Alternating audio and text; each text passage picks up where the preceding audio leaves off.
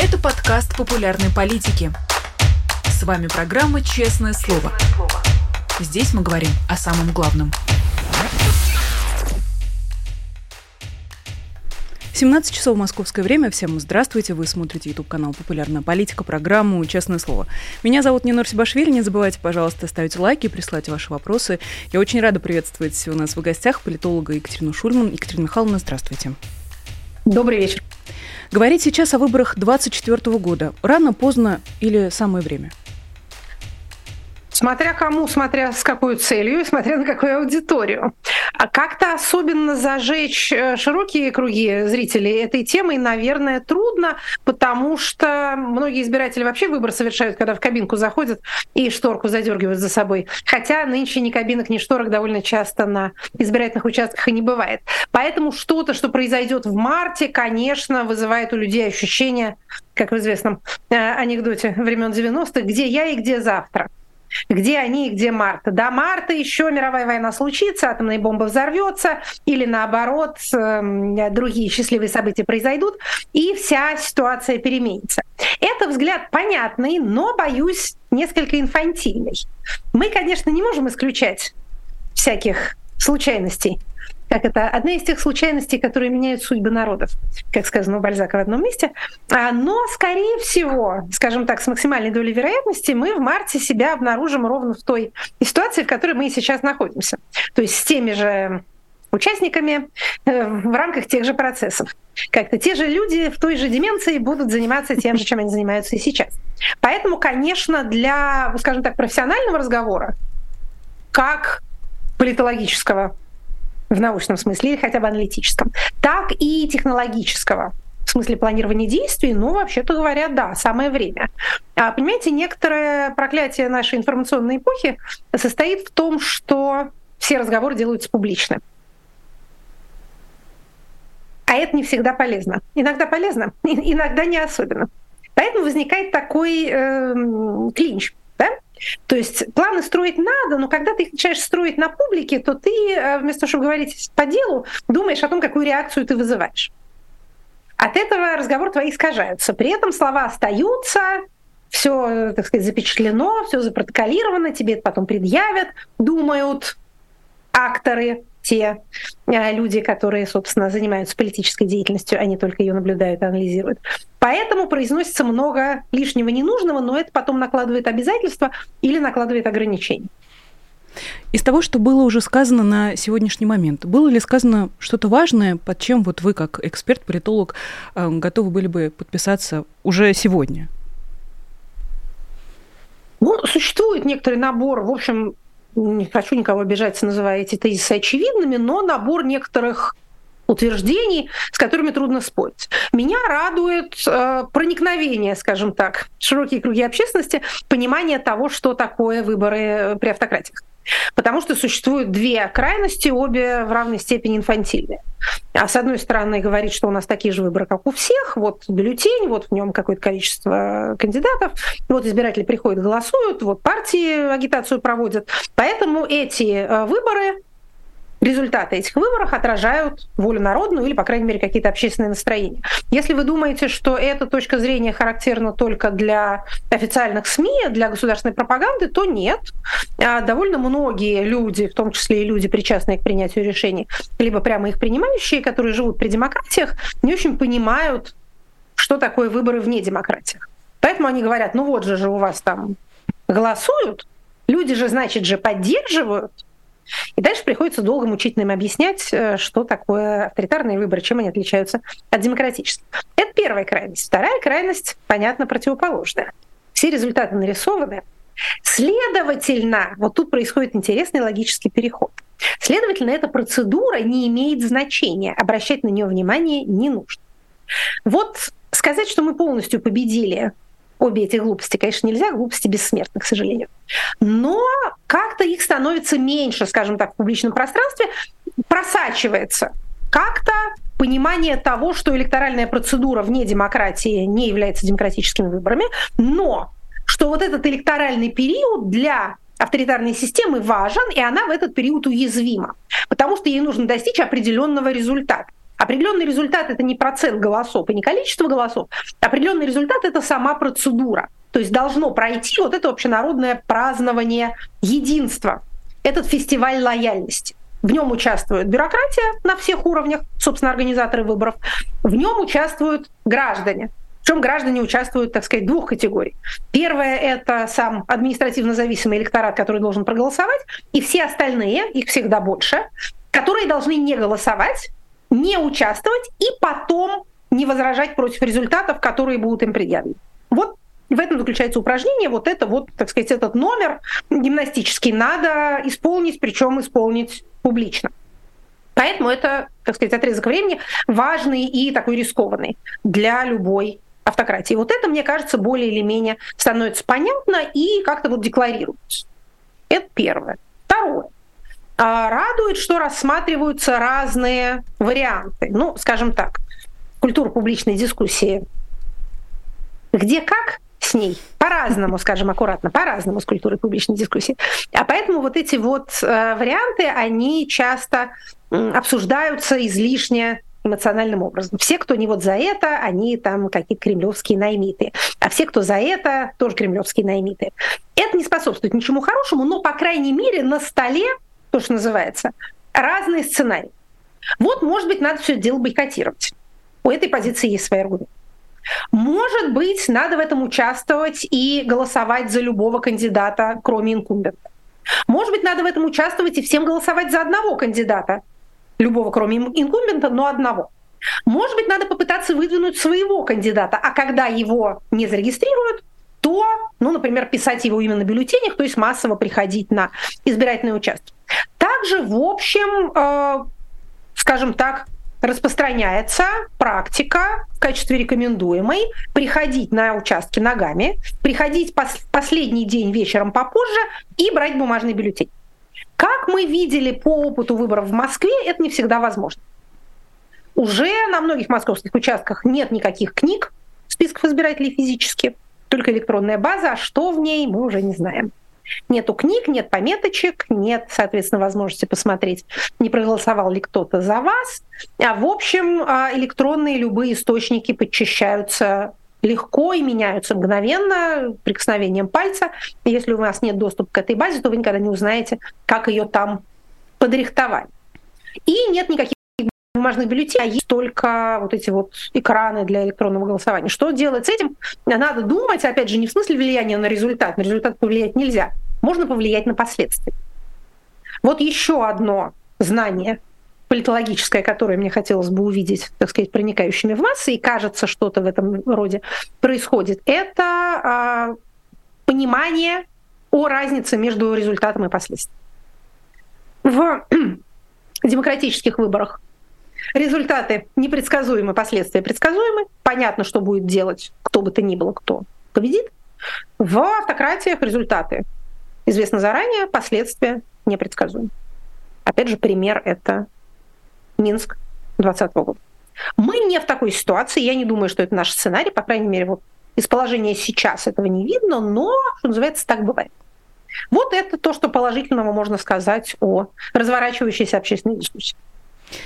В вчерашней программе «Статус» э, вы рассказывали о вале опросов, которые буквально катятся по стране, и особенно выделили следующий вопрос. Какие чувства вы испытаете, если Путин не выдвинет свою кандидатуру на выборах? И я хотела вас попросить расшифровать, о чем на самом деле спрашивают респондентов, когда задают такой вопрос. А, уточню, статус был позавчерашний, мы с вами разговариваем в четверг, а он был во вторник. Хотя я знаю, что многие люди смотрят его утром в среду.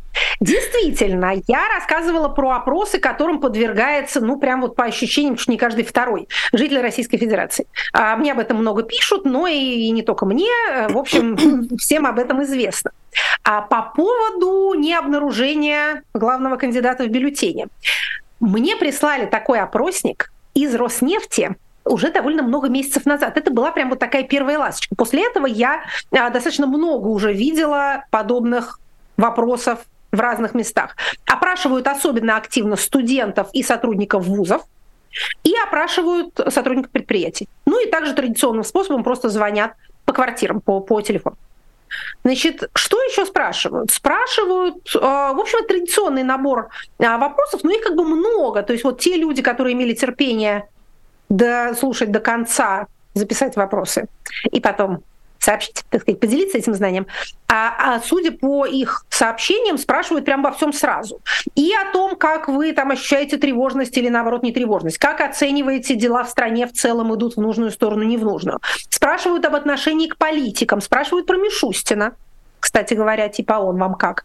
А как вы оцениваете работу президента, работу правительства, работу Государственной Думы? Что думаете о партиях? Вероятны ли протесты там, где вы живете? А примете ли вы в них участие, ежели что? То есть это такое ощущение, что какие-то сшитые вместе а, все, э, все вопросы, которые обычно задают а, при репрезентативных исследованиях, то есть при обычных вот этих больших а, амнимбусных э, так называемых опросах, которые делают социологические службы. Чего хотят узнать? Ну, я думаю, что хотят какую-то температуру замерить перед выборами, чтобы, исходя из этого, формулировать и послания предвыборной кампании, и какие-то ее там основные мероприятия, то есть понять, чего, чего людям надо, чего их беспокоит, чего волнует. А по поводу, э, так сказать, основного кандидата, что будет, если его вдруг не станет в бюллетене, действительно спрашивают. Я думаю, что на самом деле цель состоит в том, чтобы потом принести это ему и сказать, посмотрите, в каком отчаянии будут граждане, если вдруг, не дай бог, вы не будете баллотироваться, хотя, с другой стороны, зачем это надо? Зачем ему напоминать о самой возможности такого развития событий, как это он не будет баллотироваться? А что он будет делать? А поэтому, может быть, действительно хотят замерить степень общественной усталости. А степень общественной усталости мы можем судить, ну, например, по а, исследованию Russian Field, службы «Русское поле» социологической, э, которая э, пыталась понять отношение к кандидатам на, э, на основании тех признаков, которые для респондента будут дисквалифицирующими, для кандидата там, безразличными для него или наоборот прибавят, прибавят ему симпатии. Ну там, как вы отнесетесь к кандидату женщине, кандидату э, из военных и так далее. Так вот, дисквалифицирующих признаков самых страшных два. Это принадлежность к сексуальным меньшинствам, как это нынче принято называть, в, в официальном российском дискурсе, и возраст старше 70 лет. Вот Даже не пол. Нравится. Даже не пол. Нет, нет. А, отрицательно к кандидату женщине относится, по-моему, что-то типа 26 или 28 процентов опрошенных, а примерно столько же не полюбили бы кандидата военного. То есть это форма и, так сказать, женский пол одинаково примерно оцениваются. Остальные, ну, то есть, смотрите, по трети, соответственно, отрицательно относятся, никак не относятся, то есть им э, это не повлияет на их отношения, и относятся положительно. Ну и возвращаясь к вопросу... Никакого, никакого общераспространенного отвращения а, от кандидата женщины не существует. Ну, значит, у Ксении а Анатольевны вот будет еще один шанс. 70 существует. Так. Не знаю, сколько лет ее маме, но а, тем не менее Ксения Анатольевна, видимо, может еще раз попробовать зайти а, в эту реку. Возвращаясь к вопросу про чувства, которые можно испытать, не увидев Владимира Путина в бюллетене, то есть можно сделать вывод, что то, что об этом спрашивают, совсем не значит, что его там может не быть, правильно? Да нет, конечно. Я думаю, что это особенно не связано, хотя сама формулировка интересная. То есть можно было бы спросить, хотели бы вы, да, чтобы, или там, не знаю, настаиваете ли вы на том, чтобы э, президент баллотировался опять в 100-500 раз. А вот именно спрашивают о чувствах, об эмоциях. Может быть, это даже формулировка разумная, потому что она не так пугает респондента и позволяет, опять же, возможно, предположительно, получить какой-то более откровенный, более искренний ответ. Потому что если спросить, хочешь ли ты, чтобы любимый президент стал еще раз любимым президентом, ну как-то какой социально одобряемый ответ? Конечно, да. А тут вот, ну, чувства, ну, чувства у меня такие. Я испытаю, опять же, восторг, отчаяние, уныние, ничего не испытаю, там, заплачу, засмеюсь. Об этом легче говорить, может быть, может быть такая, так сказать, такое было целеполагание. Явлинского заметили в Кремле.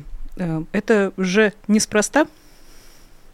Ой, господи, боже мой, Колесников заметил. Заметил. Проницательный Колесников. Но он самый. С таким опытом работы, как у него, он замечает только то, что положено или не вредно замечать.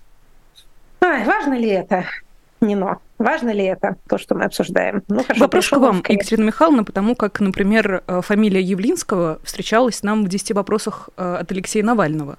И угу. «Яблоко» как партия, конечно, делала заявление касательно выборов 2024 года, но в своем стиле «Идите, дорогие избиратели, соберите нам 10 миллионов, и тогда Григорий Алексеевич подумает». Да, какая-то странная была, странная была идея. Значит, да, если вы меня хорошо попросите, да, то так. я, может быть, соглашусь. Если вас 10 10 миллионов как-то встанут на колени на площади и зарыдают, то так и быть, я к вам выйду. Что это вообще за первая сцена Бориса Годунова?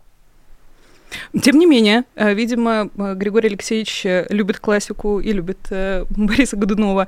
А как бы вы определили роль Явлинского в российской политике сейчас?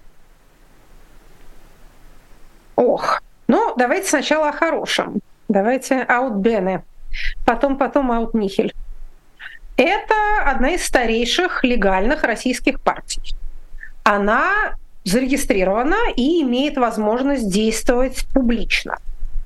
Она сохраняет региональную сеть, которая позволяет некоторым людям избираться на муниципальном и региональном уровне в представительные органы власти. Стать мэром даже маленького поселения – главой даже маленького поселения, уже невозможно, хотя в прошлом такие случаи были. Вспомним, например, мэра Петрозаводска и э, в, опять же, образованиях муниципальных поменьше были главы от Яблока, по-моему, в Карелии тоже и в Псковской области, если я не. Эти возможности сокращаются год от года, это понятно, но полностью они не исключены. Также партия «Яблоко» имеет некоторый публичный голос, как через своих представителей в законодательных собраниях, ну, например, Бориса Вишневского, так и через людей, которые с партией ассоциируются, например, Льва Шлосберг. Эти люди находятся в России и при этом выступают публично, что ценно. Также партия «Яблоко», являясь зарегистрированной легально действующей партией, может направлять наблюдателей на избирательные участки это тоже ценная возможность. Это тоже ресурс. Это вот про хорошее. Все остальное, об остальном даже и как это можно, можно и особенно не говорить. Григорий Алексеевич Явлинский э, является подходящим кандидатом э, на этих президентских выборах, потому что он соответствует основному критерию. Ему, насколько я понимаю, больше 70 лет. И это принципиально важно. Сейчас проверим. Ему 71 год. Успевает прыгнуть в этот идеально, поезд. Идеально. Возрастной ценз проходит. Да и по другим критериям, э, кажется, тоже. А, тогда про кандидатов поговорим, Екатерина Михайловна, возвращаясь, наверное, к анкете Алексея Навального. И, в частности, в нашем разговоре вы уже успели э, упомянуть, как одну из возможных тактик, тактику выдвижения своего кандидата. Вы не могли бы, пожалуйста, чуть подробнее э, объяснить, как бы это теоретически могло бы выглядеть? Как условно обеспокоенная общественность могла бы сейчас в условиях 23 года заканчивающегося и начинающегося 24 выдвинуть какого-то своего кандидата? Это может выглядеть следующим образом. А, в качестве образца мы берем пред президентскую кампанию Алексея Навального в 2018 году, только учитывая, что а, в ситуации 2024 года это все будет гораздо, гораздо быстрее закончиться, скажем так. Значит, нужен человек, который обладает прежде всего моральным авторитетом. Не хочется выражаться э, громкими терминами типа «национальный святой», у нас таких нету. Но тот, кто может высказываться из позиции моральной правоты. Он выходит и говорит, я вот приношу себя на алтарь Отечества. Выдвигаюсь в кандидаты, заявляю о своей готовности стать кандидатом в президенты, понимая последствия.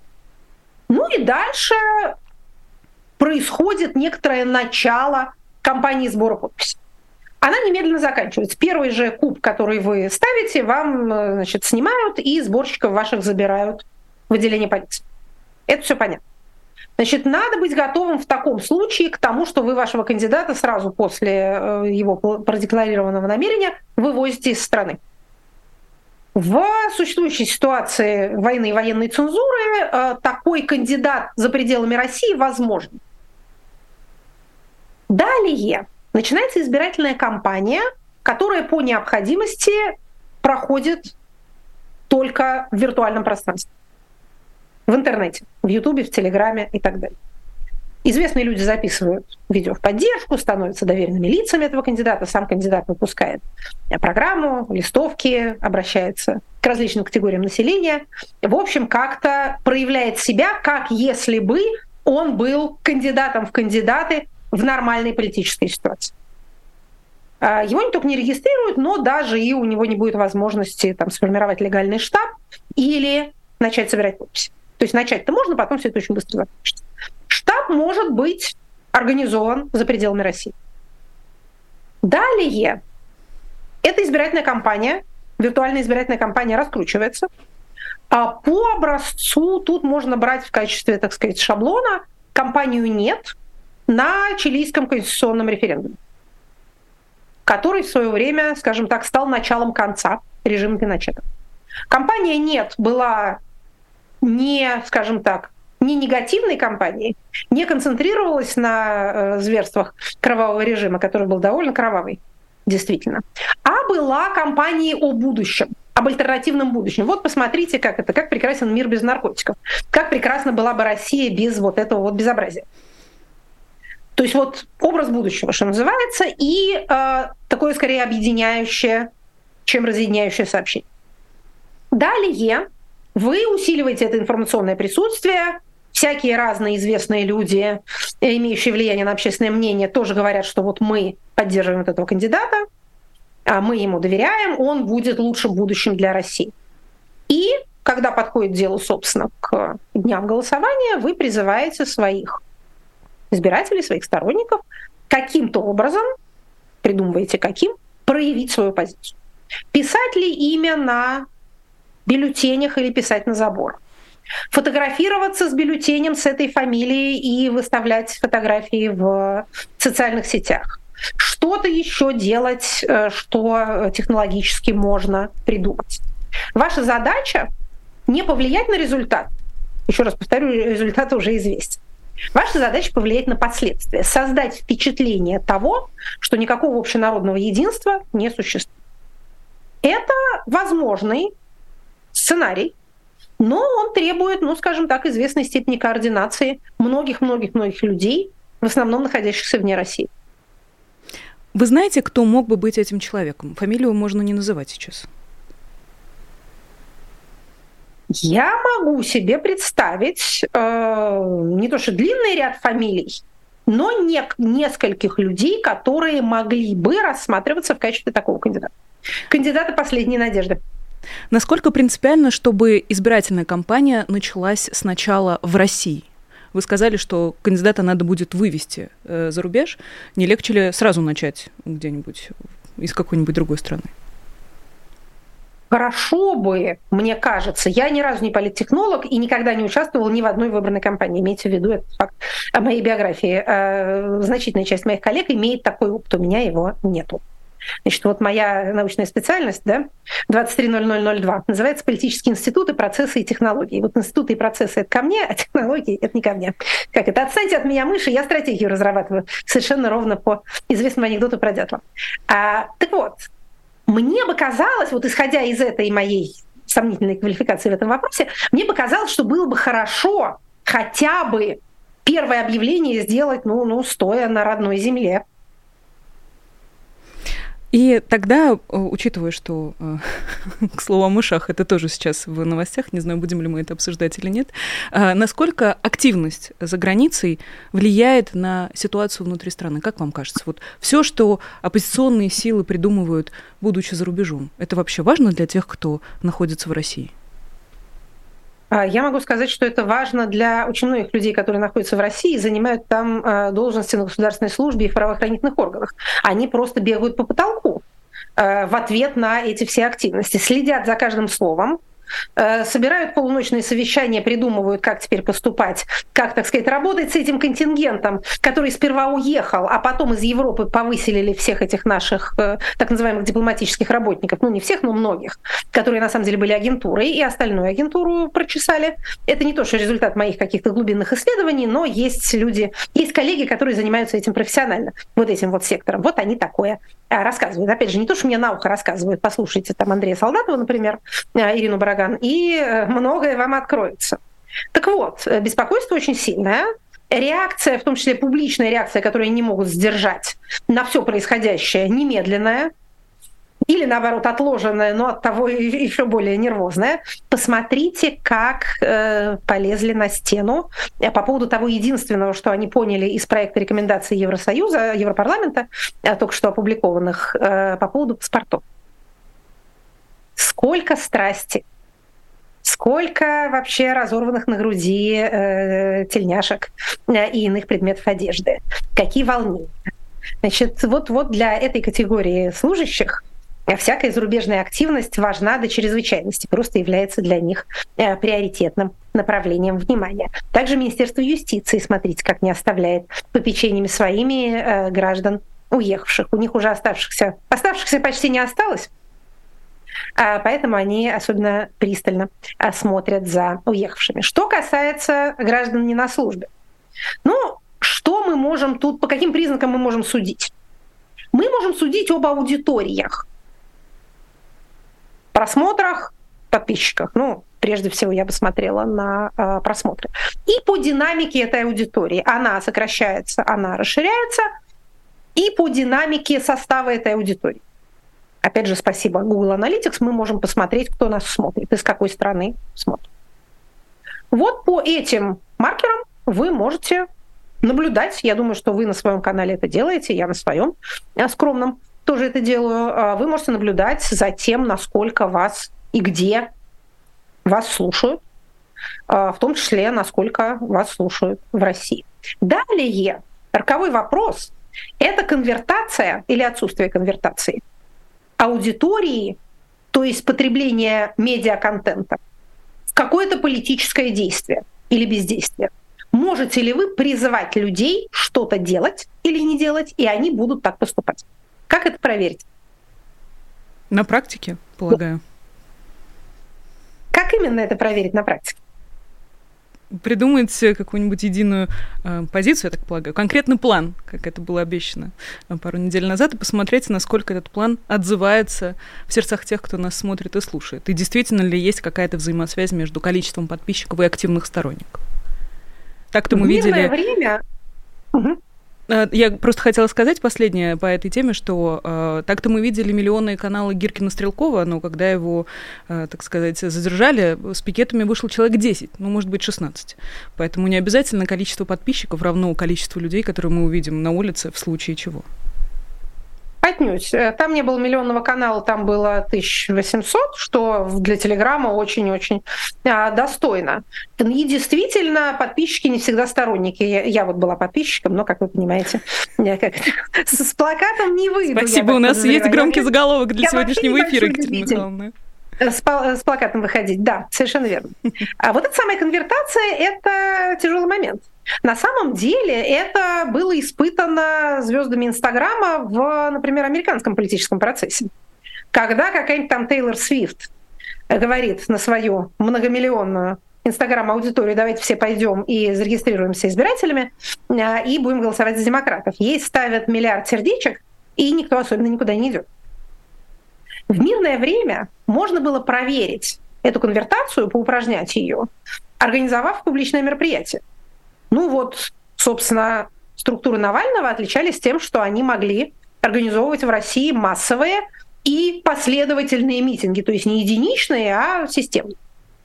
Этой возможности больше нет, так ничего не проверишь. Поэтому предвыборные призывы, в общем, являются способом посмотреть, кто-то вас вообще будет слушать или нет. Это не такой чистый эксперимент, как с митингом, потому что, ну, например, вы сказали, никому не ходить на выборы. Люди взяли и не пошли на выборы. А может, они и так бы не пошли и без вас.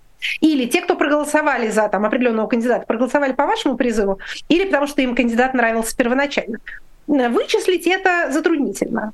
Поэтому я, собственно, и говорю, что вообще конвертация вот этой вот известности во влияние это не такая простая линейная вещь, иначе бы у нас действительно э, там, кинозвезды э, или супермодели или инстаграм-инфлюенсеры становились бы все э, президентами и членами парламентов, а они почему-то этого не делают. Более того, там, где это происходит, это единичные случаи и скорее анекдоты.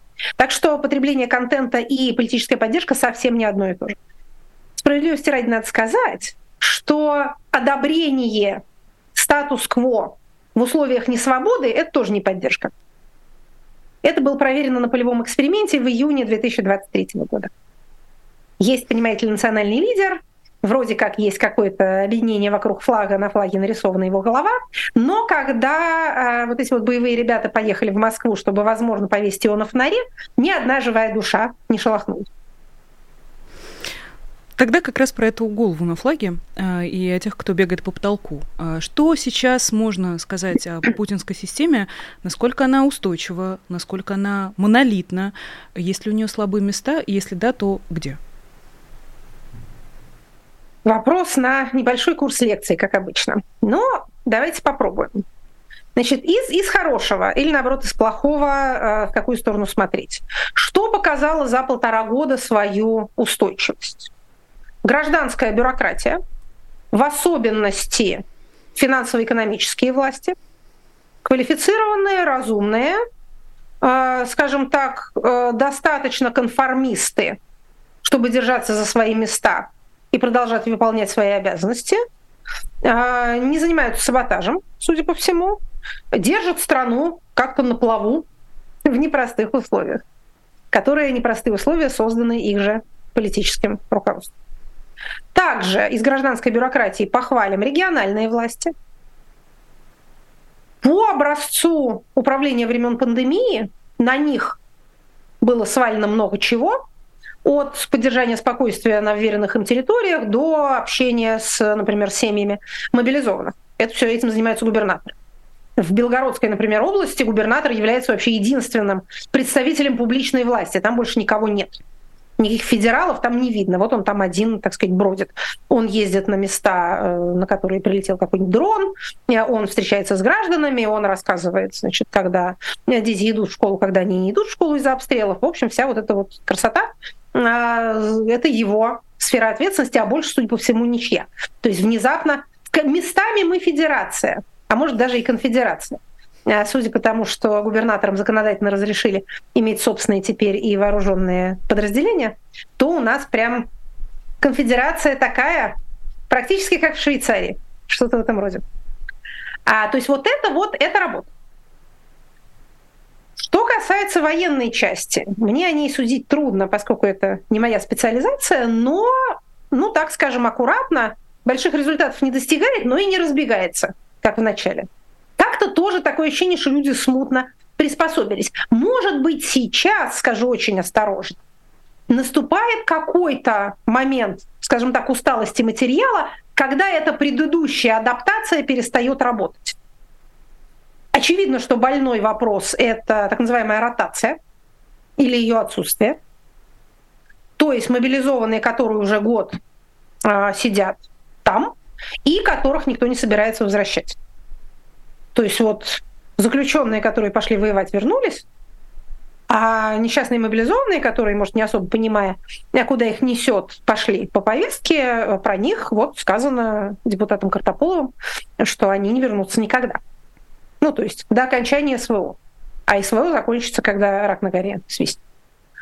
Это, очевидно, вот какой-то такой момент напряжения.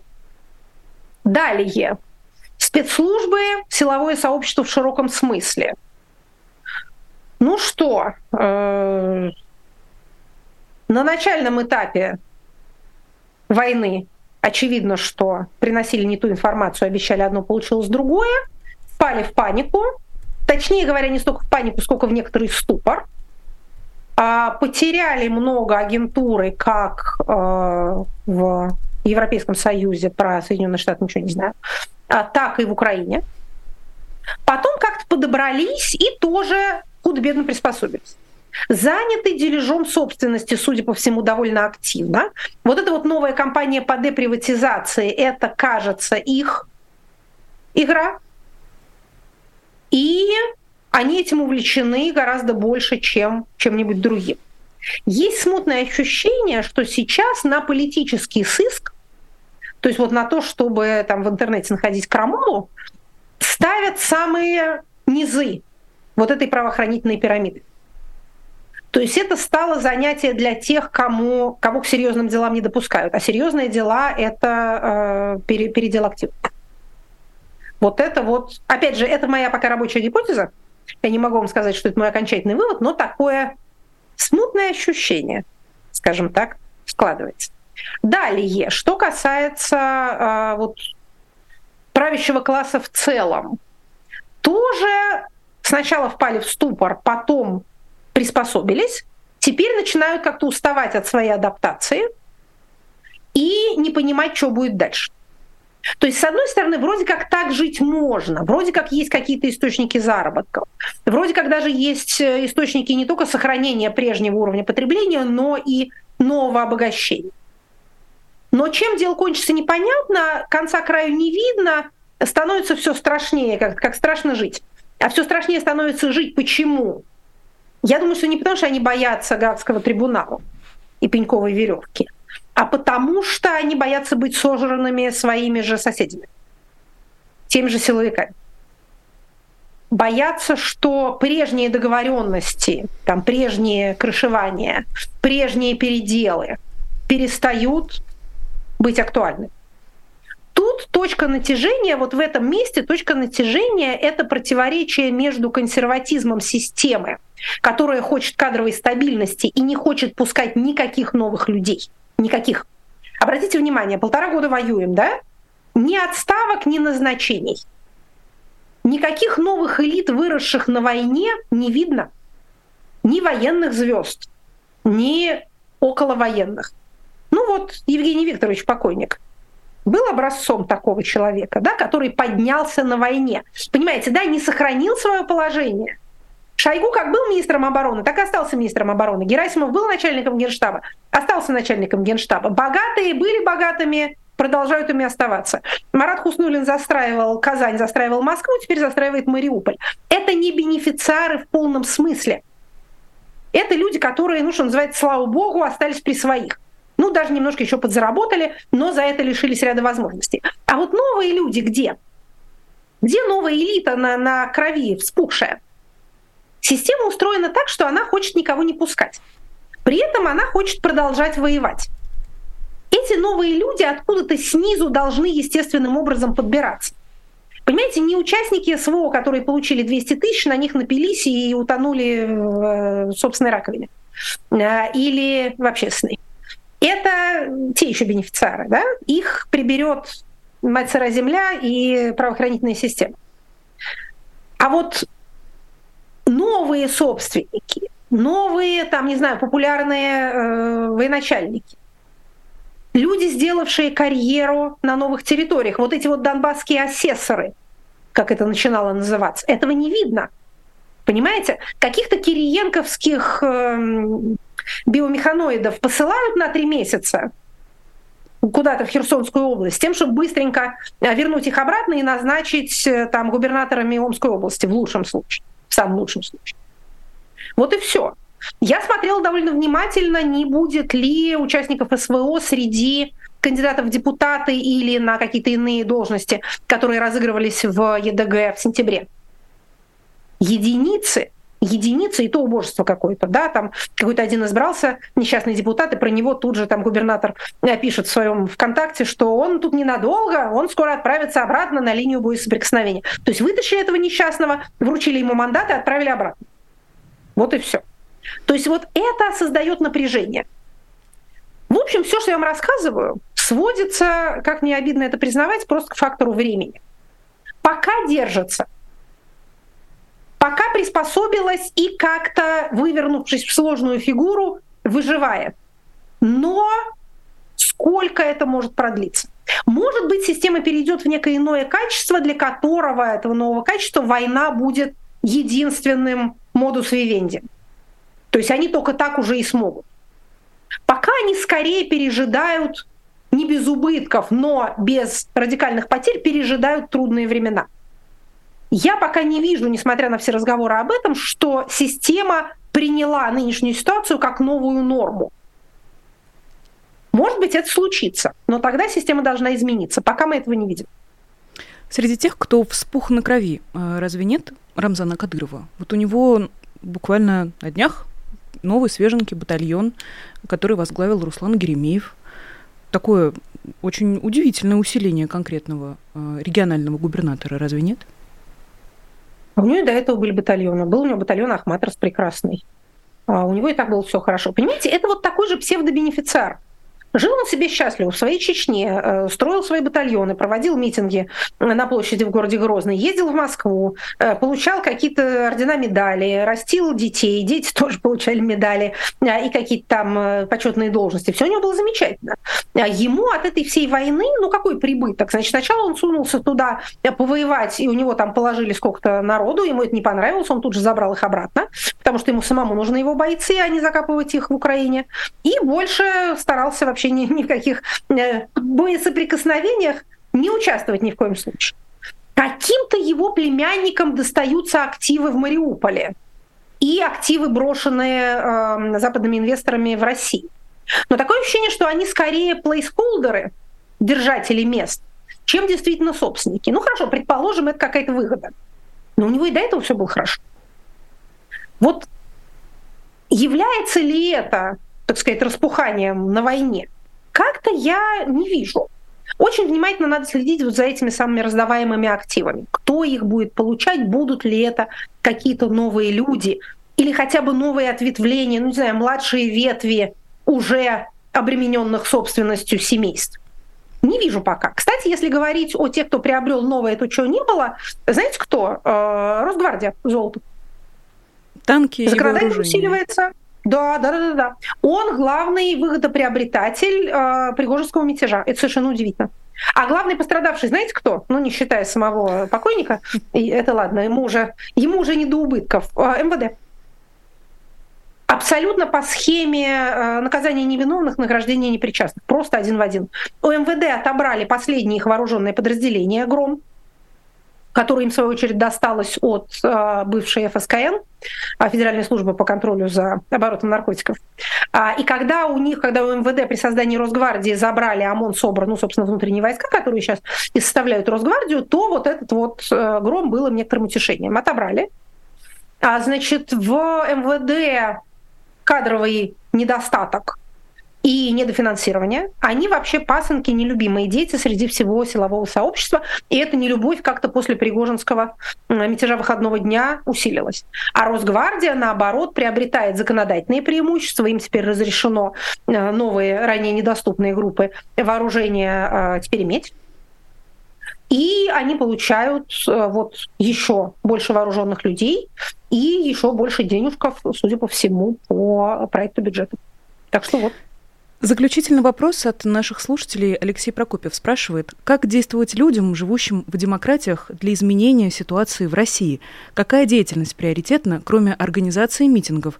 Какие расследования проводить? Какие законопроекты продвигать? У нас, к сожалению, минута на, четыре вопроса, но, может быть, у вас уже есть готовый ответ, Екатерина Михайловна. Ну, смотрите, а для того, чтобы влиять на ситуацию, где бы то ни было, надо с этим местом поддерживать связь. Поэтому поддерживайте коммуникацию настолько, насколько это в ваших силах, как межличностную, так и, так сказать, институциональную. Институциональная коммуникация — это а, ваши возможности публичного или полупубличного высказывания. Значит, а, главное дело а, государственной пропаганды — это формирование ложного большинства и создание у каждого человека ощущения, что он в меньшинстве, что он один такой маргинал, э, какой-то урод непонятный, а весь народ э, сплотился совершенно в другой стороне. Вот ваше общение с вашими знакомыми, с вашими контактами, либо с вашей аудиторией, как бы она ни была мала или велика, а должна быть направлена на разрушение этого ощущения. Как известно из большого количества психологических экспериментов, люди не меняют свое мнение под влиянием фактов. Люди меняют свое мнение под влиянием других людей. Вы не рассказываете факты и смотрите с упреком на вашего контрагента, вы предъявляете себя. Вот смотрите, я есть, я думаю так-то, я об этом говорю, и кроме меня есть еще сколько-то таких людей. Ты не один. Вот для создания этого ощущения все средства хороши, даже те, которые вам кажутся маленькими, смешными. А вот создание какого-то общего языка, общих символов, общих знаков, которые люди друг другу подают, все, что разрушает вот это страшное одиночество, вот эту вот тоску атомизации, которая охватила Россию, все это во благо, и все это принесет свои плоды. Спасибо вам огромное. Политолог Екатерина Шульман была гостем программы «Честное слово». Вот бы где время удваивать на честных словах, чтобы мы в два раза больше говорили с Екатериной Михайловной. Спасибо вам огромное. И спасибо большое всем, кто нас слушал и смотрел. Напомню подписаться на канал Екатерины Михайловны, на канал «Популярная политика». Везде поставить лайки, везде написать э, комментарии. Как вам, э, может быть, у вас есть какие-нибудь новые интересные мысли. Э, спасибо всем, кто поддерживает нас через Patreon. И вы, если вдруг вы не среди тех людей, кто это делает, можете присоединиться присоединиться, и мы э, впишем ваше имя в нашу замечательную бегущую строчку. Меня зовут Нинора Сибашвили, мы увидимся с вами уже завтра в традиционном честном слове с Дмитрием Быковым, поэтому не прощаюсь надолго, до скорой встречи, всего доброго и пока. Вы слушали подкаст «Популярные политики». Мы выходим на Apple Podcast, Google Podcast, Spotify и SoundCloud. А еще подписывайтесь на наш канал в YouTube.